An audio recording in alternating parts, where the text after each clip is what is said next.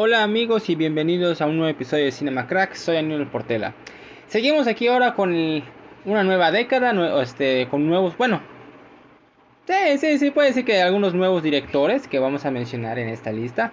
Ahora vamos a, concentrarnos a los mejores directores de la década de, los 80 ¿Y qué década fueron los 80 Este lleno de color, este, música, este, nuevas franquicias, eh, efectos especiales que ya estaban aquí ya danos a conocer poco a poco, especialmente aquí con la época de los de los efectos prácticos. Aquí había muchas películas con efectos prácticos, especialmente para un director, que ya llegaremos a él. Este, también era una época con muchas películas este con mucha violencia, mucha mucha violencia, este, especialmente en el género de acción y horror. Este, se había muchas este imágenes muy gráficas era algo muy nuevo para la época. Este, ahorita no como ahorita que todos efectos especiales, ahí se usaban muchos efectos prácticos y eso tiene mucho valor agregado. Este eh, es una década que a mí me encanta, tengo muchas este, en colección que yo adoro muchísimo. Es una década que aprecio demasiado y que no se le da, creo, el respeto en cuestión de calidad de películas. Muchos aman las películas de esta década pero creo que no han visto más allá de las más populares. Este, y me costó un poco de trabajo ya que hay muchos buenos directores en esta década que lamentablemente, como ya les dije, yo selecciono los mejores directores de cada década de acuerdo a su filmografía de esa década. Puede que tengan este de una muy buena, pero es solo una. Este, de yo aquí este, califico la cantidad y la calidad que tienen. Este, y también pues son mis gustos. Eh, por ejemplo, para entrar, antes de que entren mis menciones honoríficas, voy a eh, agradecerle a Charlie por si no me apoyan por Patreon. Muchas gracias Charlie. También decirles que eh, pueden seguir mis redes sociales, aparece como Aníbal Portero tanto en Facebook y Twitter. Y Aníbal RDGZ24 en Instagram. Pueden apoyarme por Patreon, aparece mi perfil de Instagram. También, este, recordarles que pueden este, escuchar todo el catálogo que tengo. Hay anime, hay cine, hay música, hay deportes, hay de Tocho Morocho. Y también que ya pues ya pasamos la primera semifinal del torneo de Dragon Ball. Este, ahora vamos a pasar a la segunda dentro de unos, espero que dentro de unos días, una semana o dos, para tenerlo listo para ustedes. Este, y también eh, que compartan, denle like, comenten para que crezca más esta comunidad de cracks.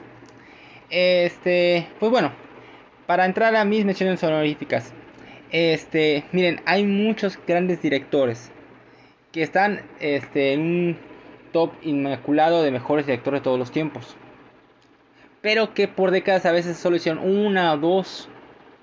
Y eso no lo puedo este, de, eh, seleccionar lamentablemente porque rompería mi propio criterio que estoy usando para este top, para estos tops. Este, por ejemplo, dejé fuera a uno de los maestros de maestros, que es Akira Kurosawa.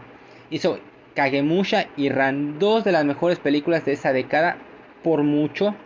Este, unas obras este, de maestras visuales, artísticas, cinematográficas, actorales, de todo, de todo, todo, todo. Pero solo hizo esas dos durante la década. Así que ah, me, me, dolió. También dejé fuera, por ejemplo, a Stalin Kubrick, que había hecho este de El Resplandor de Shining y Full Metal Jacket, la de Cara de Guerra. Las dos grandes, grandes películas, pero otra vez solo hizo dos. Dejé fuera a un director como John McTiernan, que es un maestro en, cine de acción, y, pero solo grandes películas hizo dos que fueron Duro de Matar y la de Depredador. Creo que las dos son excelentes obras maestras de acción. Dejé fuera Clint Eastwood que había hecho Bronco Billy, hizo Bird, hizo la, la cuarta de, de Harry Sucio que es Southern Impact, muy buena. Dejé fuera a Milos Forman que había hecho Amadeus, este, esta película sobre la rivalidad entre Salieri y Mozart. Dejé fuera a Richard Donner que había hecho las, en la década, hizo las dos primeras de Arma Mortal. Este, y también había hecho los Goonies. También dejé fuera a Ridley Scott que en la década hizo películas como este, Legend, la de Tom Cruise, esa de fantasía.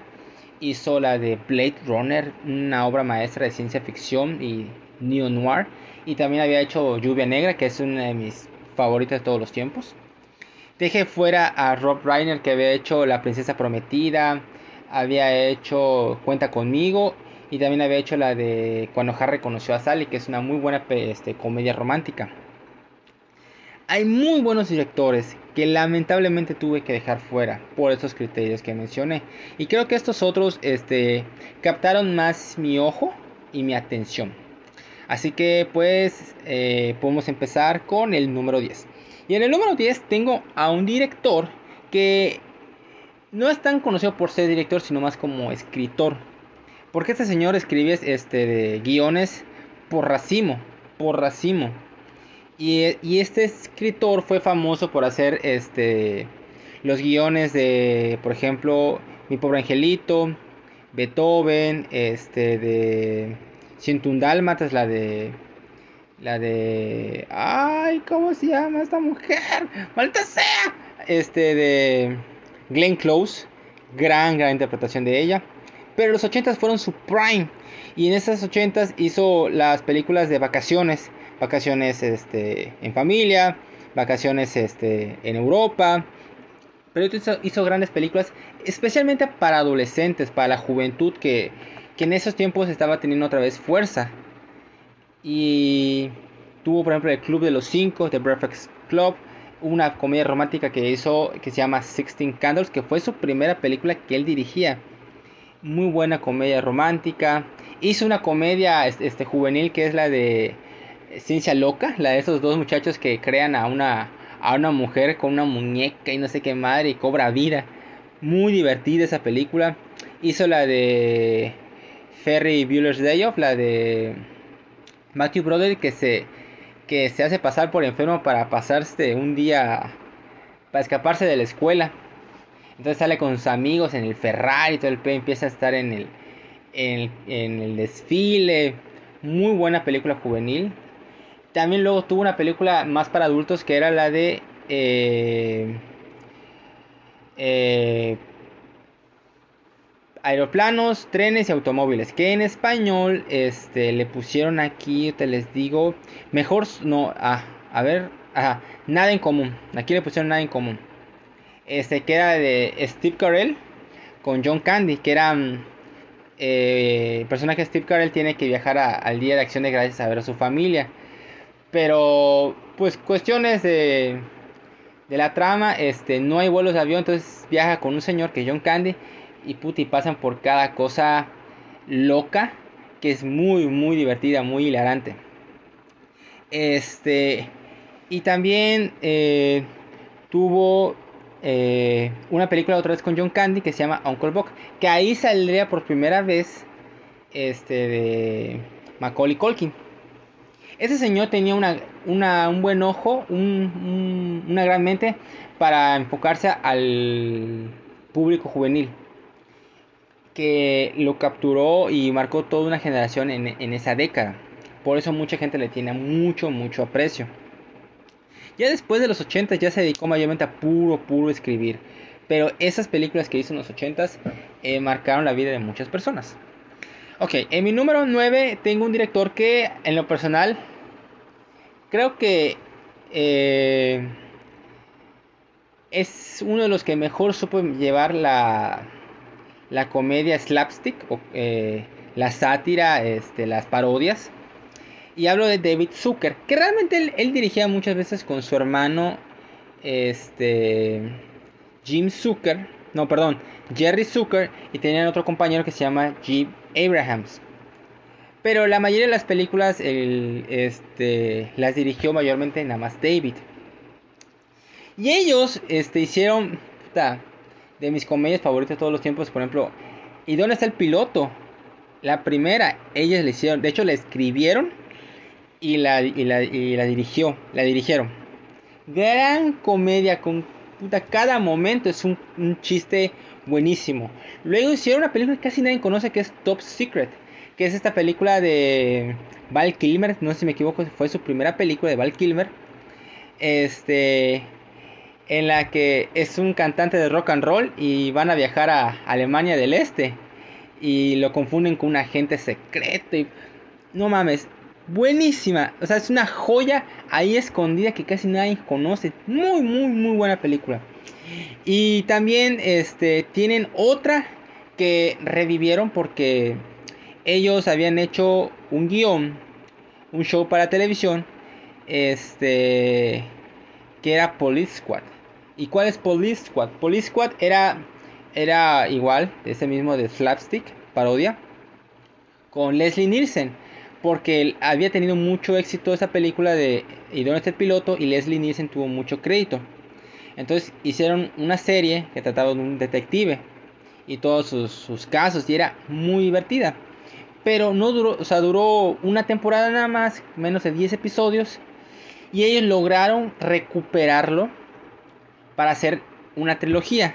¿Y cuál es la de la pistola desnuda? ¿Y dónde está el, eh, ¿y está el policía? En español está así. The Naked Gun. Y recuperan el personaje y hacen esta trilogía que es hilarante. Caga de risa. Leslie Nielsen roba cada escena en la que aparece. Este sale aquí igual O.J. Simpson.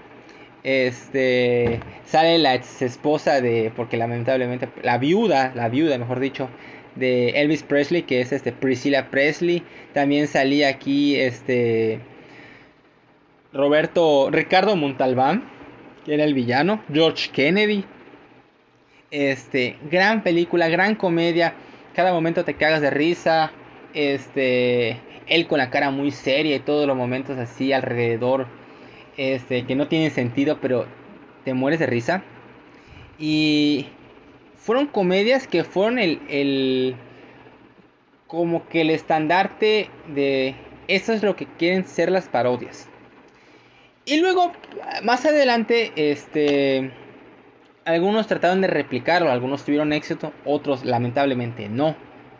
Este, y también decir de que esta década fue la única buena de ellos, porque en los 90 sí hicieron otras dos de la pistola desnuda, pero después de eso no ya no volvieron a recuperar su mollo, lo perdieron, perdieron su, su brillo.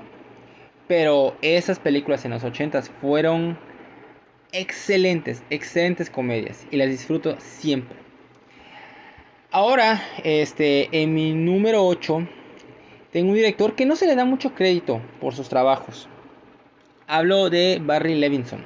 Y Barry Levinson este, tuvo unos 80s muy interesantes. Y creo que su primera gran película de los 80 fue El Natural. Esta película con Robert Redford acerca de un hombre que era un prospecto de grandes ligas y por un hecho desafortunado él desaparece y vuelve a aparecer cuando ya es un señor grande, o sea, es una persona que ya está a nada de retirarse y decide volver a tomar la oportunidad de jugar. Y él tiene este bate especial que, que él mismo este, eh, pulió de un árbol que fue chocado por un rayo. Y él mismo lo hizo. Y a su gran edad empieza a romper todos los récords del béisbol. Como él había soñado. Y, este, y la música en esa película es esencial. En la edición, las imágenes. Es bellísima esa película con Robert Redford y Glenn Close. Es muy buena, se los recomiendo muchísimo. Una de las mejores películas de béisbol y de, deportes de todos los tiempos. La mencioné en mi lista con Claudio de mejores películas de béisbol. Y luego hizo también este, Buenos días Vietnam con Robin Williams. Una linda comedia, pero con unos toques de dramas brutales, brutales. Este, es muy triste el proceso de cómo este, este señor que pues trata de darle un toque de humor, algo de ligereza a la situación muy difícil y luego pues tiene que convivir con estas desgracias que suceden en, Vietnam. Gran película. Y luego cierra la década con una, de las mejores películas en ese momento, que fue Rainman, o como le pusieron aquí cuando los hermanos se encuentran, que es con este, Dustin Hoffman y, Tom Cruise. Este Tom Cruise que es arrogante, soberbio, que se da cuenta que tiene un hermano que es autista. Y solo se lo lleva para que se pueda quedar con la herencia.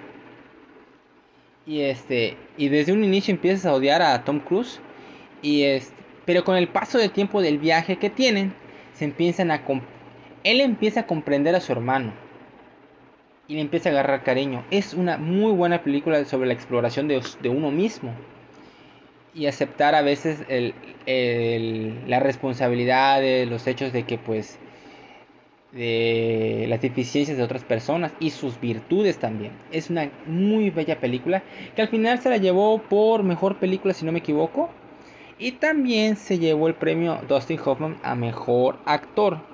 A ver, nada más para confirmarles. A ver. Ajá, mejor película, mejor director, mejor actor y mejor guion original. Muy bella la película. Este, creo que muchos ya la han visto. Y vale mucho la pena. Ok, ese fue mi número 8. Ahora, mi número 7 es un director que mencioné en los 90 y estoy hablando de James Cameron. Este perfeccionista, dictador, este autoritario, lo que ustedes quieran, es un desgraciado, pero a la vez es un genio. Es un genio en lo que hace. Y James Cameron, curiosamente, este en los 80 se inicia con una película que pues uno diría, ay, no manches, esto es una estupidez. Pero le fue bien porque fue su primera oportunidad real de dirigir algo una película. Y esa fue la de Piraña 2. Y le fue bien. Le fue bien. Este. y esto le dio la oportunidad de, hacer una película que él mismo coescribió con otra persona. Y era Terminator. Con Linda Hamilton y, y Arnold Schwarzenegger. Y Arnold Schwarzenegger aquí este, pues repunta como una mega estrella, ¿no? y crea este mundo, eh, este robot este asesino con el objetivo de matar a, Sarah Connor. Una gran película de acción, suspenso y ciencia ficción. Gran cinta, buenos efectos este, prácticos en su momento, con un Schwarzenegger este, potente, eh, que nada lo puede parar. Me gustan los escenarios oscuros que muestra Cameron de Los Ángeles. Este, gran película. Eh, luego le dan la oportunidad porque él quería hacer, él quería hacer la secuela de Alien. Pero le dijeron, ok, ¿sabes qué? Tuviste sí tu éxito con Terminator, pero queremos que escribas una película. Y si le va bien, te lo aprobamos. Y escribió la de, coescribió junto con Sylvester Stallone la segunda de Rambo. La segunda de Rambo. Que fue un éxito y le dieron la luz verde y hizo la de Aliens, la segunda de la franquicia de Alien. Y él cambia el juego porque la primera había sido de terror y suspenso. Y esta vez ahora lo convierte en acción terror. Y fue es una película de acción y ciencia ficción impresionante, efectos prácticos, la acción, los sonidos, la música, los escenarios, un dolor de cabeza hacer esa película, casi lo dejan tirado los actores y miembros de producción porque ya no soportaban a James Cameron este, en, en el docuserie de las películas que nos formaron en Netflix, te explican la historia. Y James Cameron era un dolor de cabeza. Nadie nos soportaba. Pero la lograron librar. Sacaron la película y es una obra maestra. Completamente obra maestra de ciencia ficción, acción y terror. Gran película. Sigourney Weaver, más potente que nunca. un gran equipo de, de Marines este, que fueron acabados poco a poco. Gran, gran cinta, me encanta. Y luego cierra este, la década una película que ya empieza a mostrar sus dotes ahora de efectos especiales, pero digitales, que fue El Abismo. Y El Abismo es, este, es una película de ciencia ficción en el que un grupo de, de científicos en submarino se sumergen en el mar este, caribeño eh, para buscar un equipo que trabajaba en una plataforma de petróleo. Y, en el momento que van bajando más y más y más, empiezan a descubrir cosas extrañas. Muy, muy extrañas. Este, para su momento, los efectos de trabajar en el agua, porque trabajaron en el agua. El tipo, eh, otra vez autoritario, dice, no, vamos a bajar en el agua. Y este, era muy, muy difícil. Este, le costó trabajo, pero eh, empezó a mostrar lo que luego sería. Porque esto, esto, esta película le fue bien. Yo creo que es una muy buena película. Pero fueron los chispazos para decir, con esto, con este, este proyecto, tendremos para hacer Terminator 2. Porque los efectos especiales del agua, en el abismo, son muy parecidos al T-1000 de Terminator 2, del metal líquido. Y es muy buena, es muy muy buena película. De hecho, aquí este, sale Ed Harris, todavía tenía cabello, sale Michael Bean, sale Mary, Mary Elizabeth Mastrantonio, que si no la conocen es la hermana de Tony Montana en Scarface. Este, gran cinta, se la recomiendo mucho, casi nadie la, es, es una cinta que casi nadie ha visto de, James Cameron. Este, chequenla, es muy buena. Este, mi número 6 ahora eh, entraremos a uno de los directores que le encantaba usar este de muchas este, escenas violentas eh, y hablo de Brian de Palma. Brian de Palma, a ver, de un momento. Brian de Palma este salta es de la generación de, de los 70s pero ese tardó más de lo más mucho más que otros este, directores de esa generación de Scorsese, Spielberg, este, Coppola. Su primer gran éxito real fue Carrie, la primera adaptación de una de las novelas de Stephen King. Muy buena película, excelente película de terror y suspenso. Eh, luego iniciaría este, los 80s con Vestida para Matar. Muy, muy buena película este, neo noir erótica. Este, en esta película sale este, Michael Caine. De abajo. O sea, me encanta Michael Caine, es muy buen actor. Pero su primer monstruo. Y es una película de culto. Es una película que a cada rato es mencionada en, en frases. Eh, y estoy hablando de Scarface con Al Pacino. ¿Qué puedo decir Scarface? Es mi nombre Tony Montana. Madre, o sea, es una película, un refrito, porque la versión original es, si no me equivoco, de los 30. En esa versión era un inmigrante italiano. Ahora en esta ocasión era un inmigrante cubano. Porque era la época en cuanto en, de que muchos cubanos estaban, este, estaban yendo hacia Estados Unidos. Y tenía mucho sentido. Y no me, y no me sorprendería que pronto porque se está pensando hacer un refrito de de Scarface, pero ahora con un inmigrante mexicano. Y no veo ni un problema. Creo que tiene mucho, creo que tiene mucho sentido hacer eso. Scarface es violenta, es seductiva, es sangrienta, es este, divertida, eh, tiene un chinguero de frases que se pueden decir a cada rato, es adictiva, es impresionante, es una de las mejores películas de mafiosos, de acción de, de ese tiempo y un Al Pacino en su Prime completo, completo Prime todavía.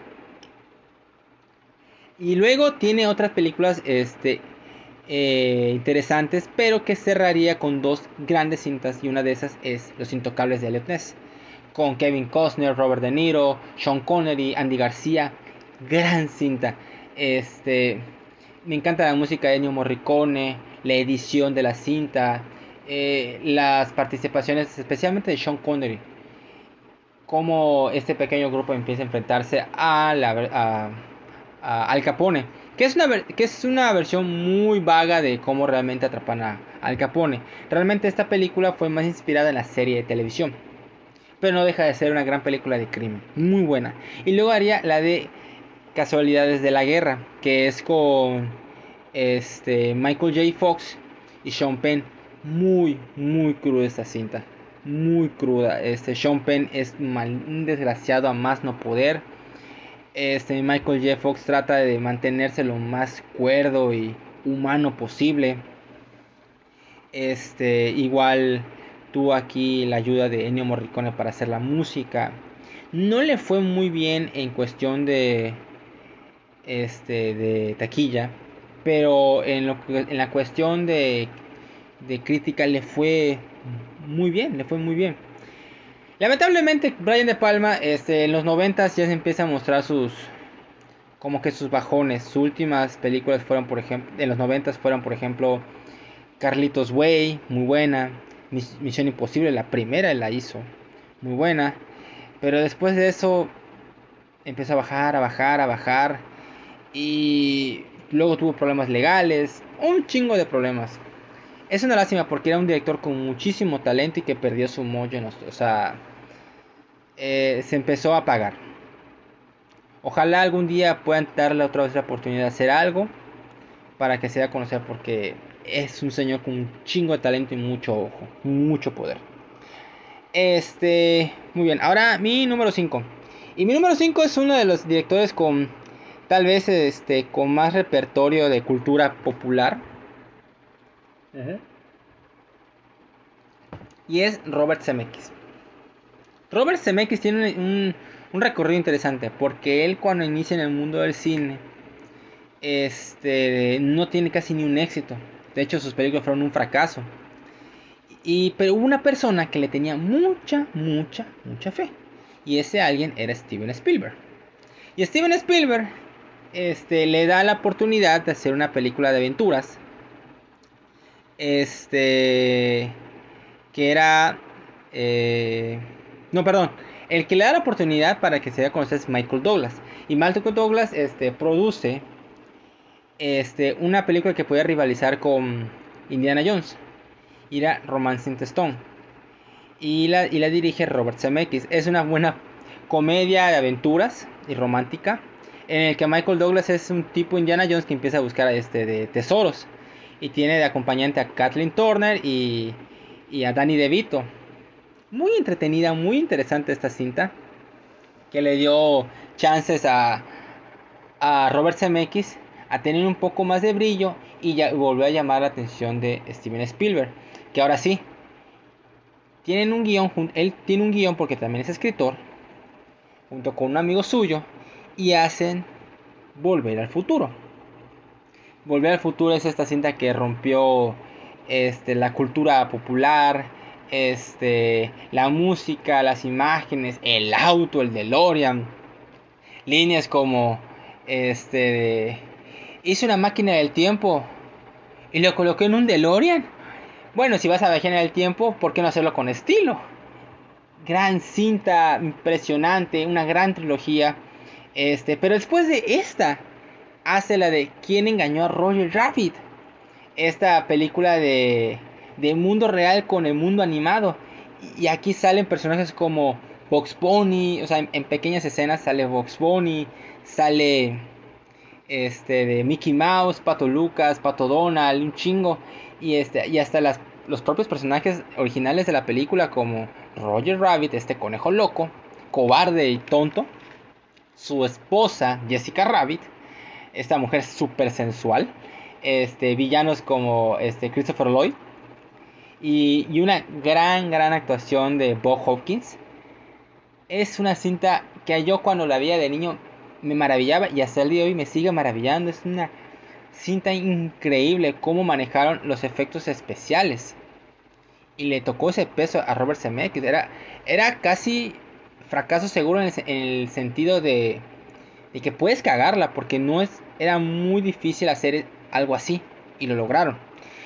Y cierra la década con la segunda parte de Volver al Futuro. Con eso de que ahora van hacia el futuro. Eh, este, el almanaque de los deportes. Este, cómo es que los, los, cachorros de Chicago iban a ganar la serie mundial. Que latinaron, o sea, fallaron por un año. El, ¿cómo se llama? el overboard, cómo flotaba, el, el DeLorean que ya puede volar, este, Christopher Lloyd y Michael J. Fox siguen siendo increíbles. Este, ¿qué puedo decir? La verdad que Robert Zemeckis reavivó esta pasión juvenil por querer regresar así este, al, cine y ver estos tipos de aventuras Gran, gran director. Que luego en los 90 haría otras grandes como Contacto, Forrest Gump, La Tercera de Volver al Futuro. Luego, más adelante haría El Expreso Polar, Beowulf, Náufrago. Es un director que no se estancó nada más en una década, sino que siguió haciendo grandes cintas. Ok, este. Ahora vamos con mi número 4. Y en mi número 4 es el rey de las, teorías de la conspiración. Gran director y gran escritor, pero cómo le encanta hacer teorías de la conspiración. Hablo de Oliver Stone. Oliver Stone es mi número 4. Y él empieza mayormente eh, como un escritor. Eh, él fue que escribió la película de, de Conan el Bárbaro de, con Schwarzenegger. Él escribió Scarface. Este de. Pero él quería hacer películas acerca de Vietnam. Porque él fue un veterano de Vietnam. Y, y nunca le gustó mucho la, cómo era la, la, proyección de Vietnam en las películas. Todo se veía muy ¡Hurra! Y no le gustaba eso porque para él la guerra de Vietnam fue muy cruda y, y, violenta. Fue algo terrible. Entonces quería mostrar su propia versión de Vietnam. Pero le dijeron los productores, mira, vamos, dirige esta película. Escríbela. Si quieres y la, diriges. Si te va bien, va. ¿Y de cuál hablo? De Salvador. Salvador es esta película con James Woods acerca de los crímenes de guerra de eh, la guerra en Salvador durante esas dictaduras es muy cruda. Me acuerdo que mi papá la compró en DVD y dije, ¿qué madre es esto? Y un día la puse y me quedé, ¡ay, ay, ay! Es de la vida real. James Woods, Jim Belushi, eh, Elpidia Carrillo, eh, John, Savage. Es una cinta muy dura de, de observar, de digerir. Y Oliver Stone este, empieza a mostrar cómo es que él quiere contar una historia. Y es muy triste, muy, muy triste.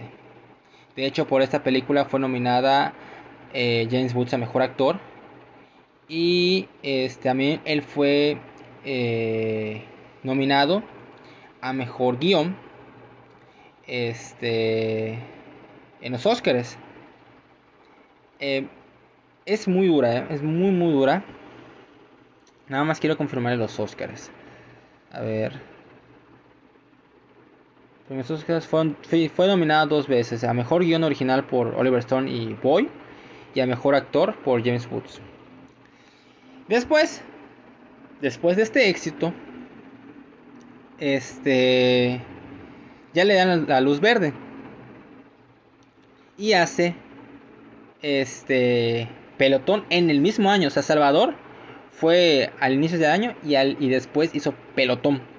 Y a Pelotón le, es una película de las más crudas de, sobre la guerra de Vietnam con Charlie Sheen, William, de, Willem Dafoe, Tom Berenger, este, sobre este grupo de soldados que cómo la guerra empieza a cambiarlos psicológicamente.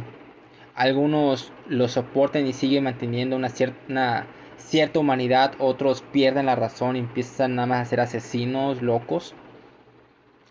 Este. Y, y fue un exitazo. De hecho, es que en el año del 87, cuando son las nominaciones al Oscar, los premios, el Oliver Stone fue nominado a mejor guion original dos veces en ese mismo año, por Salvador y por Pelotón. No gana ni una por guion, pero sí gana mejor director por pelotón y gana mejor película. Es muy cruda, muy dura. En esta igual Tom Berenger y William Dafoe este, fueron nominados a mejor actor de reparto, fue nominada a mejor cinematografía. Tuvo muchas nominaciones y cuatro premios este, ganaron. Muy buena cinta.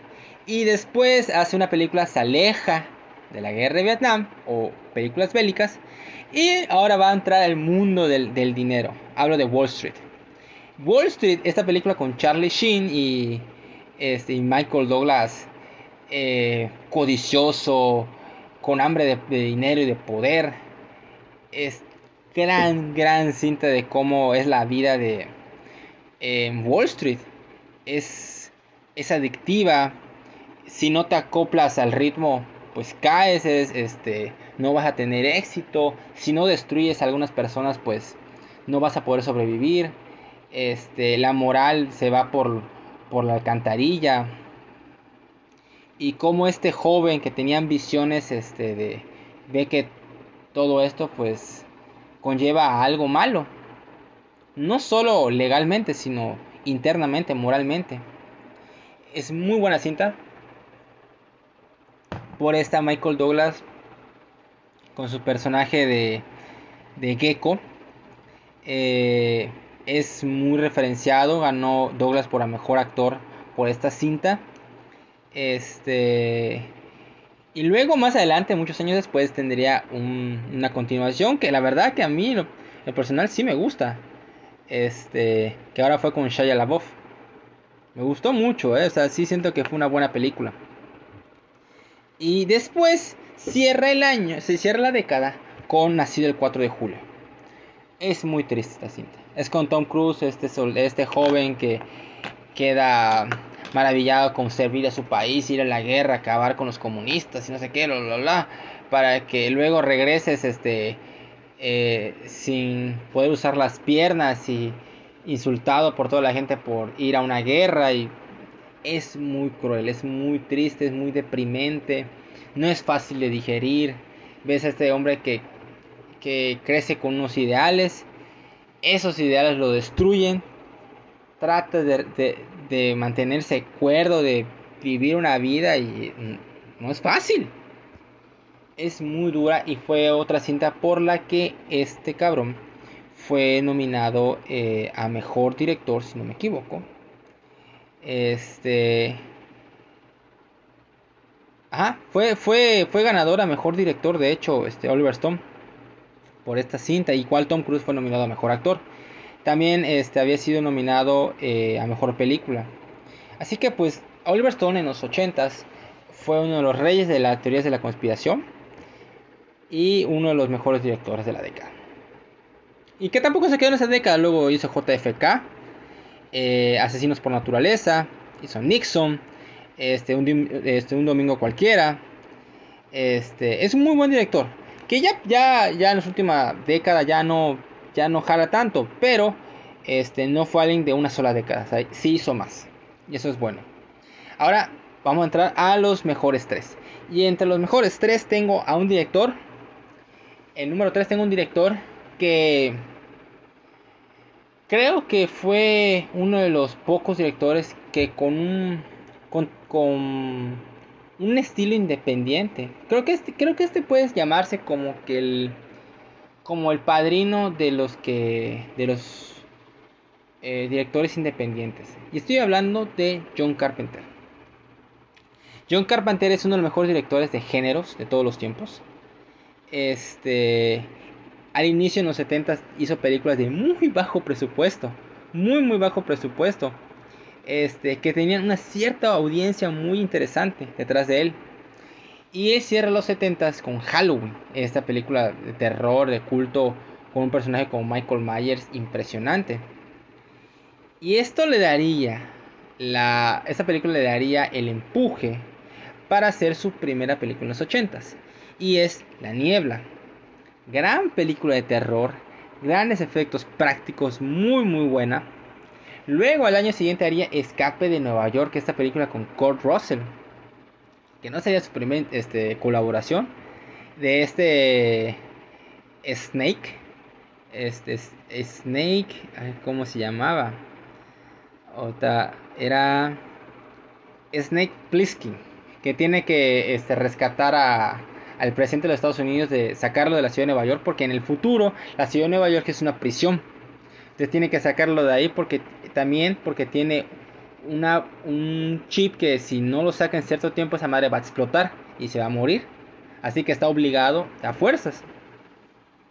Muy buena película de acción. Luego este, haría una de mis películas de terror y suspenso favoritas que es La Cosa. Otra vez con Kurt Russell y, este, y son los científicos que están... Un refrito. Este, y son los científicos que están este, en la Antártida y se enfrentan a un ser que pues no tiene forma, que copia la forma de su huésped. y empieza a tomar sus comportamientos, entonces nunca sabes quién es quién, o sea, quién es realmente el alienígena. Y este suspenso de, de saber quién es el, el monstruo. Efectos prácticos asquerosos, a no no poder y increíble. Es muy, muy buena, es excelente. Es un, tal vez un top 10 de los, de los 80s. Mi película favorita de su repertorio. Luego hizo Christine, una adaptación de, de Stephen King, este auto este, que tiene vida propia. Muy buena. Luego hace una, una ciencia ficción y romance, que es Starman con Jeff Bridges. Muy interesante, algo muy fuera de lo normal. Luego hace este gran problema en, en, en la pequeña China con Kurt Russell otra vez.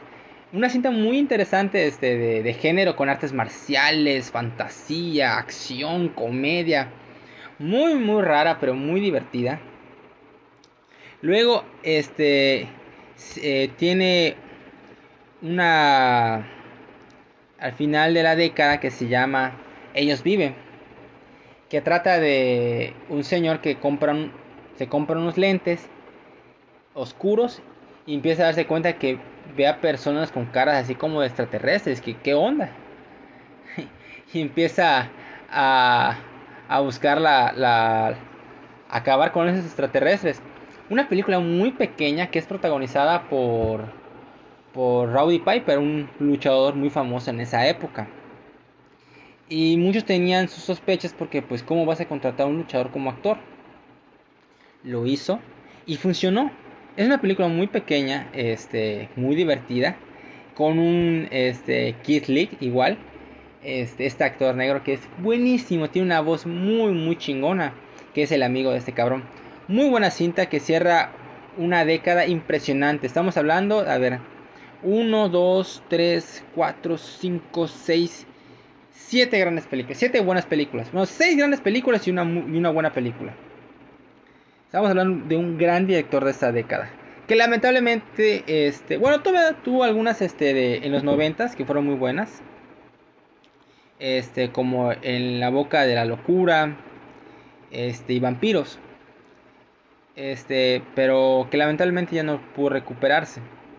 Pero que ayudó mucho en las producciones para la, continuación de la franquicia de Halloween con eh, Halloween de 2018, Halloween Kills y otra que va a salir pronto, la de Halloween Ends. Así que eh, se mantiene activo. Y también decir que este señor también este, muchas veces escribe y él mismo compone las películas que él hace.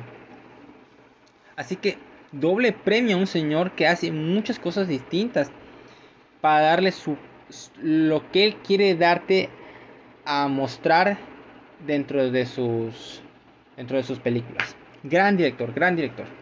Ahora, el número 2 y el 1 es que es que es mamada. Esos dos directores desde que debutaron este no no dejaron de pisar el acelerador. Son directores que la verdad son un ejemplo a seguir en cuestión de consistencia. Pueden tener una que otra mala película, pero siguen siendo directores que siguen haciendo grandes cintas. Así que empezamos con el número 2. Y el número 2 tengo a Martin Scorsese. Martin Scorsese inicia en los 80s con tal vez su mejor película, que es Toro Salvaje.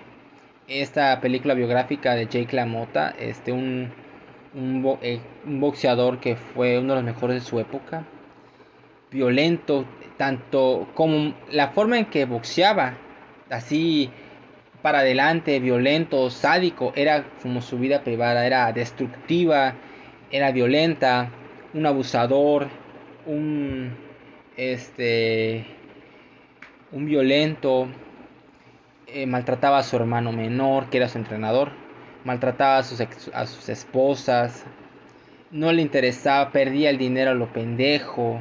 es un viejo de autodestrucción mortal. Este, acerca de una persona que vivió su vida de manera pues triste, o sea, llega un punto dentro de toda su, su mala, su mal ser, que hasta te da lástima, te da lástima. Este tipo que es un desgraciado. Es muy buena y la hizo en blanco y negro. Ahí este de eh, Martin y tiene, tiene escenas de peleas de boxeo muy, muy, muy crudas, muy sangrientas. Este, luego haría El Rey de la Comedia otra vez con Robert De Niro. Ah, perdón, que en, que en Toro Salvaje sería una de las este, primeras cintas de Joe Pesci, que también habría sido nominado. Y de hecho, aquí este, Robert De Niro gana su primer Oscar a Mejor Actor. Ya la había ganado como Mejor Actor de Reparto, pero aquí la gana como Mejor Actor. Luego regresa con, con Robert De Niro en El Rey de la Comedia, que es de aquí donde se inspira muchísimo este, el Guasón, la que hizo Joaquín Phoenix. Muy buena película dramática de comedia. Este, luego hace una película que muy pocos conocen y es After Hours, eh, después de las horas. Es una comedia negra con actores que la verdad si uno se los ve dicen pues no son típicos de él, pero es muy buena, eh, con Rosanna Arquette, Berna, ah, Berna Bloom, este, Teddy Gar, John Hurt y Catherine O'Hara. Es una película muy muy pequeña este, en comparación a las otras.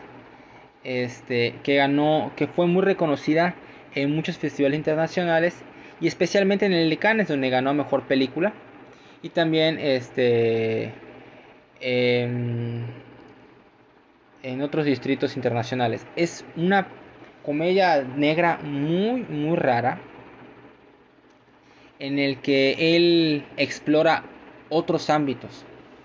Y eso es algo muy bueno por parte de, de Martin Scorsese. Luego haría una película de una producción poco más, grande, que es la del color del dinero.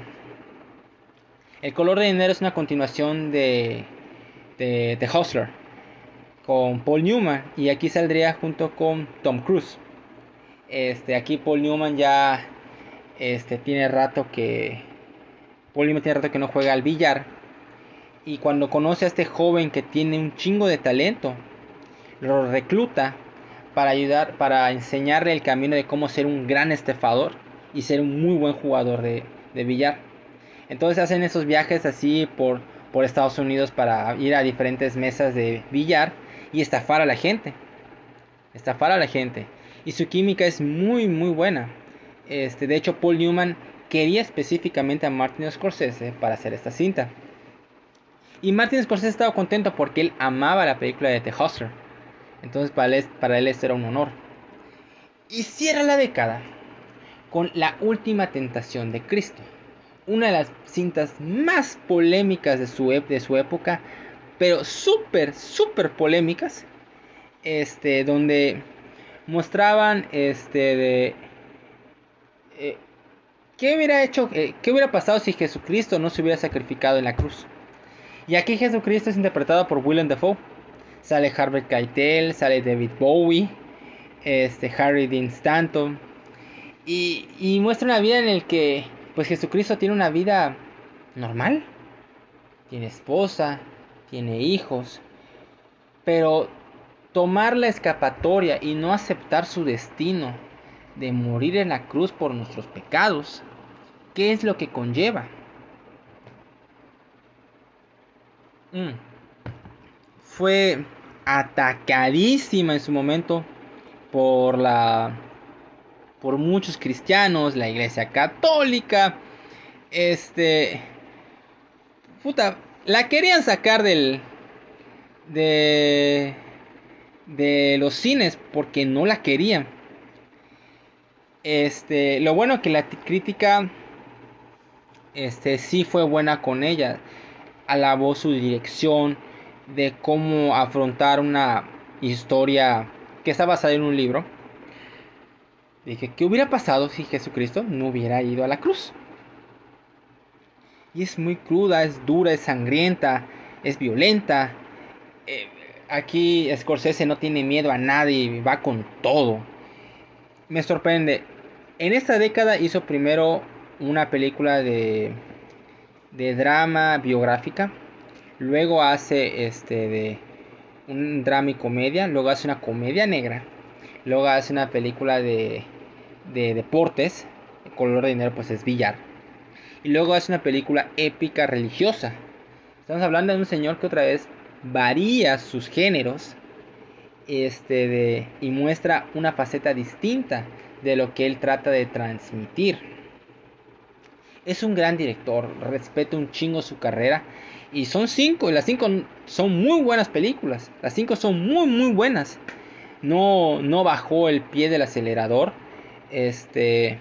Y con géneros distintos.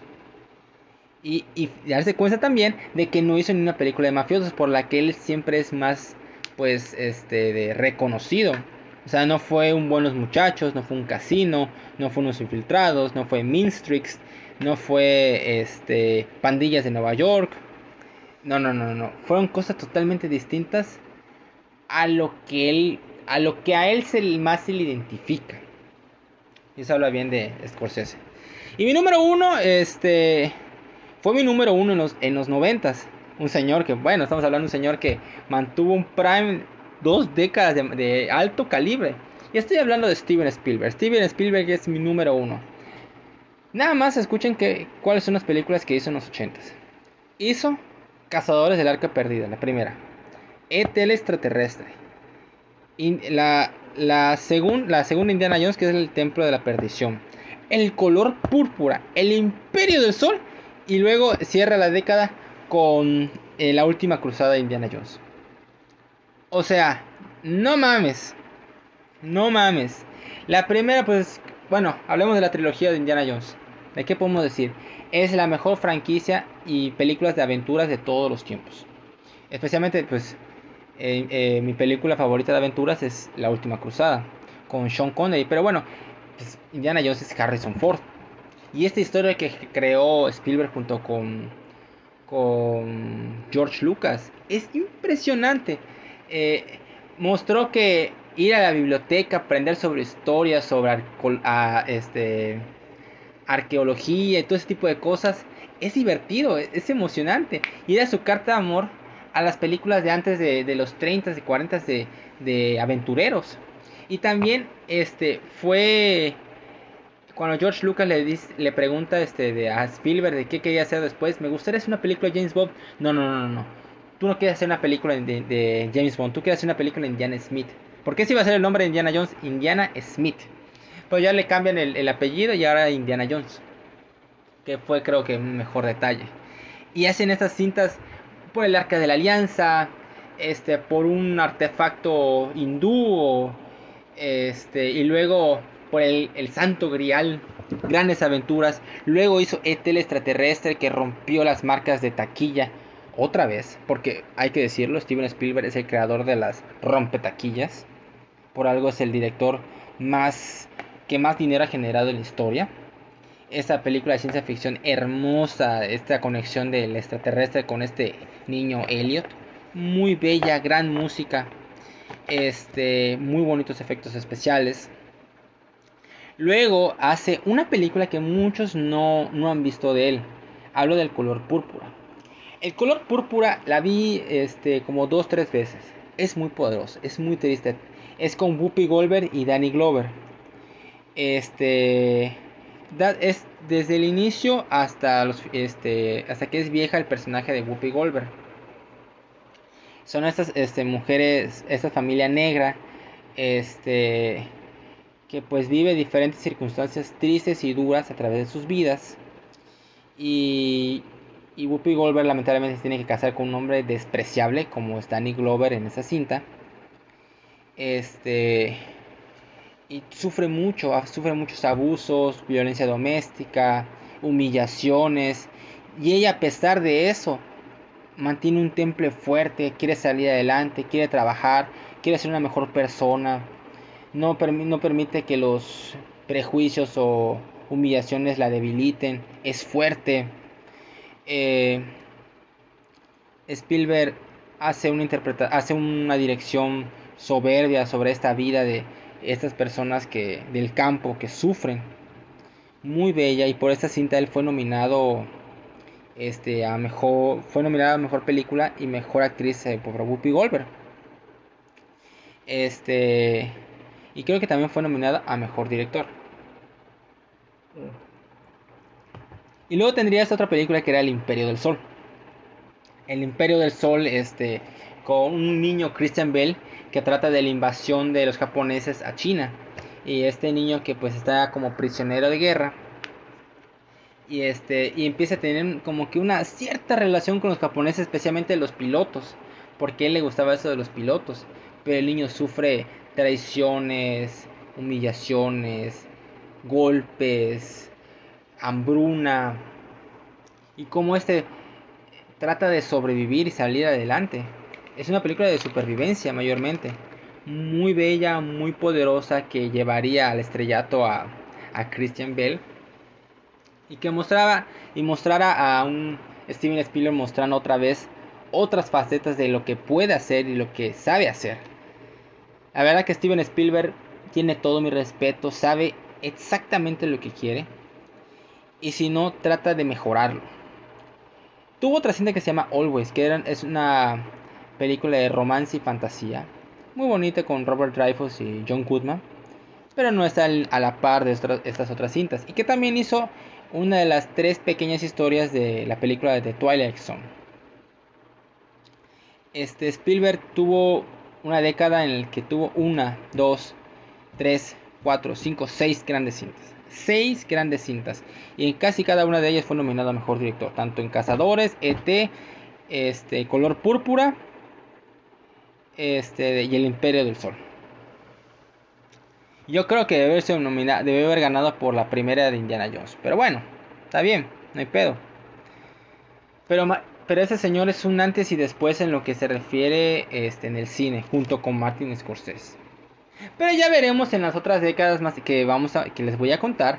Hay otros directores que tienen un nivel de prime, o sea, de cantidad y de calidad soberbio, soberbio. Que en, un momento, que en su momento vamos a llegar a eso. Pues bueno, ese fue el top 10 de mejores directores de los 80s. Ojalá les haya gustado. Dejen sus comentarios quién cree que sea el mejor director de esa década. Este, de qué les pareció mi lista, le gustó o no le gustó. Déjenlo en los comentarios, compartan, denle like. Este, que más gente lo escuche para que esto crezca, para que tenga mayor alcance. Eh, por favor, ayuden a compartir. Y pues nada más, este, en el próximo episodio de esta miniserie va a ser ahora la década de los 70 Esa década de tal vez cine más crudo que ha habido en todos los tiempos. Así que ya llegaremos a eso. Así que amigos, les, les deseo lo mejor a todos ustedes y hasta la próxima. Bye.